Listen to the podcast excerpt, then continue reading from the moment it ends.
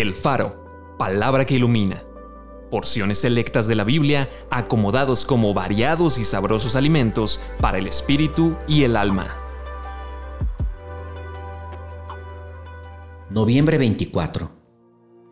Mi madre y mis hermanos son los que oyen la palabra de Dios y la hacen.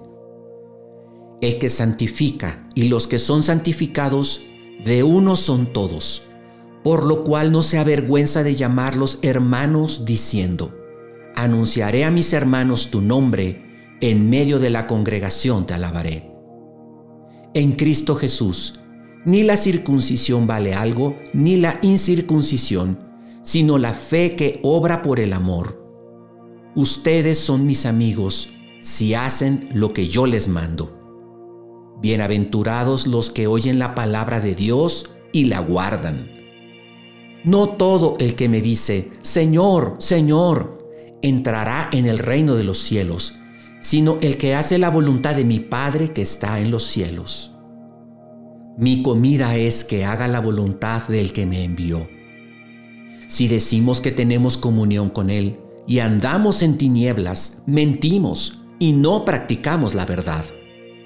El que guarda su palabra, en este verdaderamente el amor de Dios se ha perfeccionado. Por esto sabemos que estamos en Él. Acompáñame a orar. Gracias Señor Jesús. Qué ejemplo eres para mí. Eres mi héroe. Tu palabra dice que tu comida era hacer la voluntad del Padre.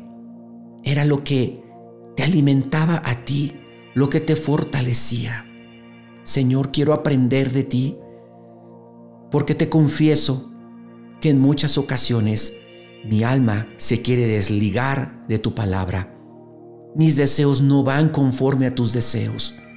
Por eso, abriéndote mi corazón, te pido fortaleza.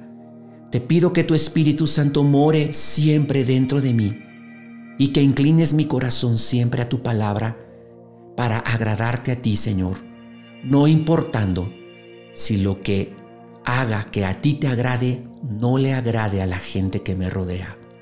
Para mí, tú eres la persona más importante de mi vida. Amén.